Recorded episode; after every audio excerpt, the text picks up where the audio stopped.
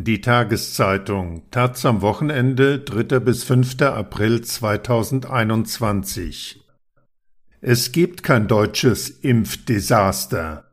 Die These von Michael Brake Das Impfdesaster ist eines der vielen neuen Wörter der Pandemie. Jeden Tag liest man es in den Medien, dank der neuen Verwirrungen um AstraZeneca zurzeit erst recht, und längst wird es so beiläufig verwendet wie Händewaschen, Inzidenz oder Schnelltest. Impfdesaster, klar. Das ist mal so richtig in die Hose gegangen. Da hat sich Deutschland international bis auf die Knochen blamiert. Peinlich. Es stimmt nur dummerweise nicht. Wir erleben in der deutschen Impfpolitik gerade Desaster in diversen Bereichen. Beim sinnvollen Einsatz von Tests, bei Lockerungen und Schließungen, bei der Ausstattung der Schulen mit Luftfiltern oder digitalen Ersatzlösungen für den Präsenzunterricht, aber nicht beim Impfen. Sicherlich gab es in der deutschen Impfkampagne diverse Pannen und auch eine sehr schwerwiegende Fehlentscheidung. Vieles läuft aber auch ziemlich gut. Das wird nur kaum gesehen. So ist inzwischen ein Großteil der Bewohner von Alten- und Pflegeheimen, wo es zu den meisten Todesfällen kam, geimpft.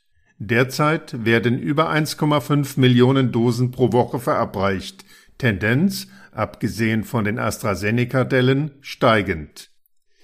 Der Chef des Instituts für Makroökonomie und Konjunkturforschung, Sebastian Dulin, bekräftigte Anfang dieser Woche seine Hochrechnung, dass bis Ende Juli alle Deutschen, die wollen, eine Erstimpfung haben werden. Der SPD-Gesundheitsexperte Karl Lauterbach spricht sogar von Juni, auch nach dem Aussetzen von Astra für unter 60-Jährige. Nach Desaster klingt das nicht. Und doch ist das unterkomplexe Narrativ nicht mehr aus den Köpfen zu kriegen. Das versteht jeder, darauf können sich alle einigen, wie beim Jammern über die Deutsche Bahn. Und immer wieder werden dieselben fünf, sechs Länder als Beweis dafür angeführt. Ja, es gibt Israel, die USA, Großbritannien, Chile. Sie impfen schneller. Freuen wir uns doch für sie. Es ist schon absurd. Früher als erwartet gab es Impfstoffe, die dazu noch deutlich wirksamer sind als erhofft. Statt das als tollen Bonus in der Pandemiebekämpfung zu sehen, passierte das Gegenteil. Die deutsche Impfkampagne wurde von Anfang an schlecht geredet. Ein internationaler Impfwettbewerb startete und es ging nur noch darum, warum die nun schneller sind als wir.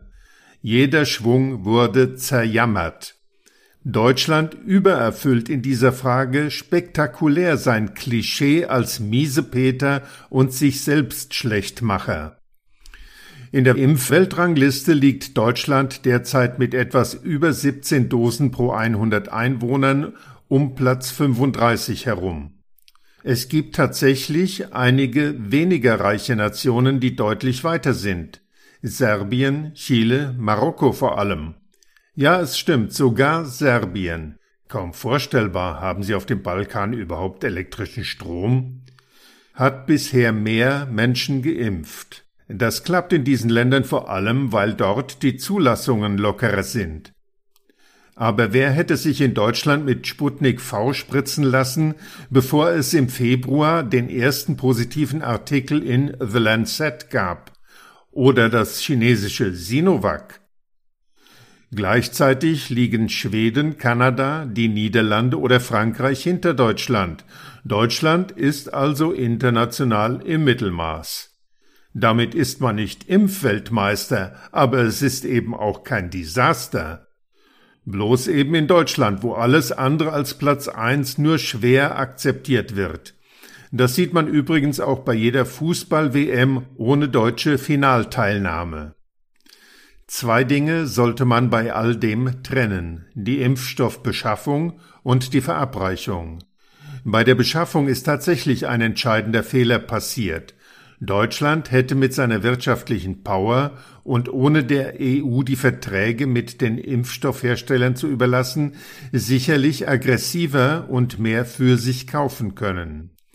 Ich bin trotzdem froh, dass hier europäisch gedacht wurde und wundere mich, wie viele eher besonnene Menschen bei der Impffrage den riskanten Politikstil von dicke Eiermännern wie Trump, Netanyahu oder Johnson für erstrebenswert halten, nur weil er hier ausnahmsweise gut funktioniert hat.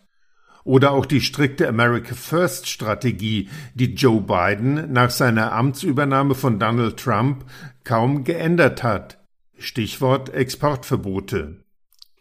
Die Schlagzeilen allerdings, wenn viele Milliarden in den Sand gesetzt worden wären, weil mRNA-Impfstoffe sich doch als untauglich erwiesen hätten, kann ich mir auch gut vorstellen.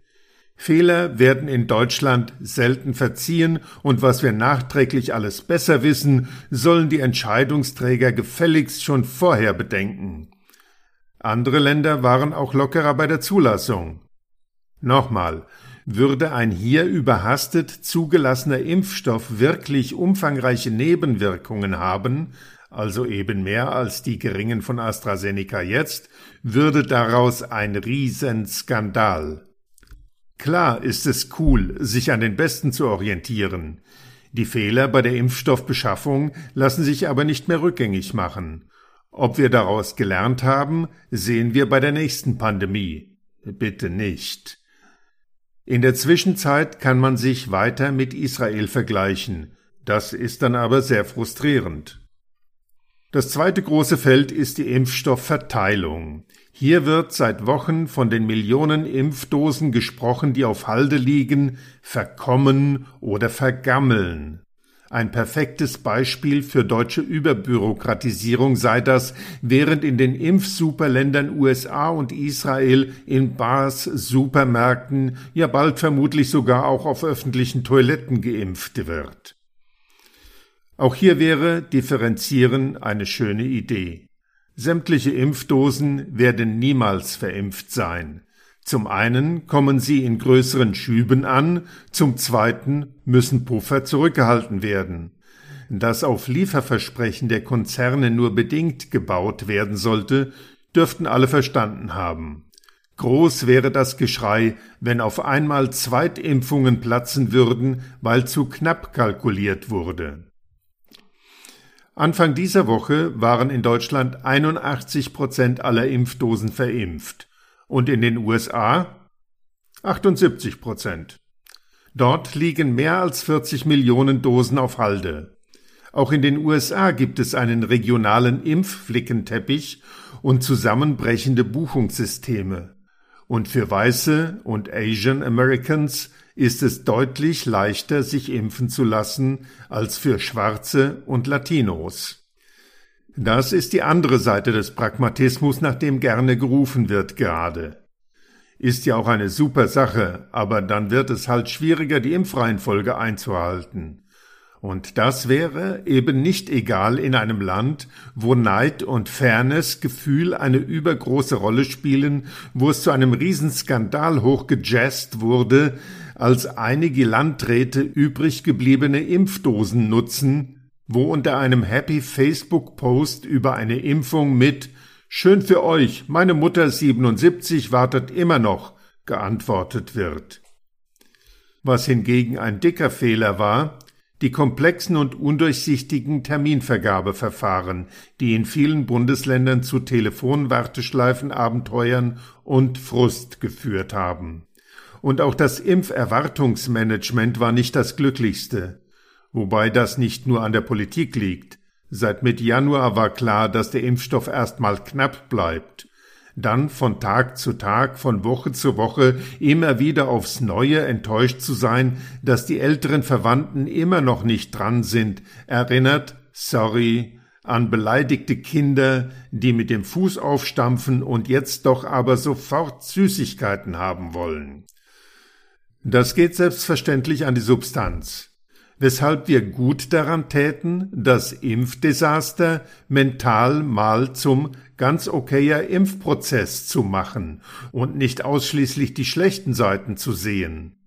Wir erleben schon genug Frust und unsere knappe Energie brauchen wir anderswo. Gleichzeitig ist das Narrativ ein Trick von Landes- und Kommunalpolitikern geworden, um von der Verantwortung für eigene Fehler abzulenken. Wir sollten lieber mal mehr Tempo ins Impfen kriegen, heißt es dann, und vermittelt den Eindruck, als würde jeden Tag aufs neue diese Chance vertan, was tatsächlich ein Versagen von desaströsen Ausmaßen wäre. Mit dem zweiten Quartal soll nun deutlich mehr Impfstoff kommen. Erst ab jetzt entscheidet sich, ob die deutsche Impfkampagne klappt oder scheitert. Abgerechnet wird zum Schluss.